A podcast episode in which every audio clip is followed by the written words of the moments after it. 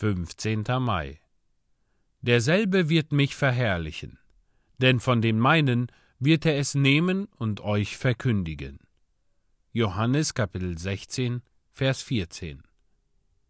Nachdem wir die Verkündigungen an diesem Prüfstein untersucht haben, möchten wir ihn auf die Lehren anwenden. Im Arminianismus, einen Gemisch von Wahrheit und Irrtum, ist die Lehre vertreten, dass Gläubige aus der Gnade fallen können. Eine Lehre, die entehrender für Christus ist, als ich es auszusprechen vermag.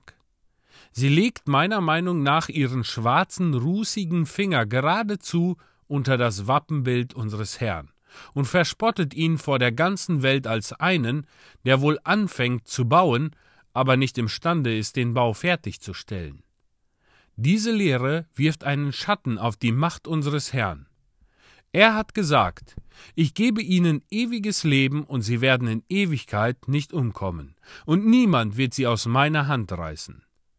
Aber nach dieser Lehre, die ein Fleck auf der Wahrhaftigkeit unseres Herrn ist, gehen die Schafe des guten Hirten dennoch verloren.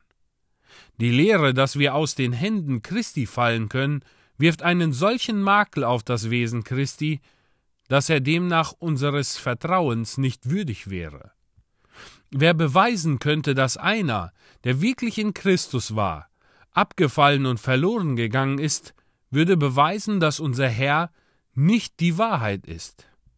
Wenn das Kind Gottes enterbt werden, wenn Christus seine Braut verlassen, wenn der gute Hirte sein Schaf verlieren könnte, wenn die Glieder des Leibes Christi abgeschnitten werden oder verfaulen könnten, dann wüsste ich weder, was die Schrift lehrte, noch könnte ich begreifen, wie Christus es wert wäre, die Zuversicht der Gläubigen zu sein. Wenn in einer Lehre Christi entehrt und viel aus der Tüchtigkeit des Menschen gemacht wird, ist diese Lehre falsch und gefährlich.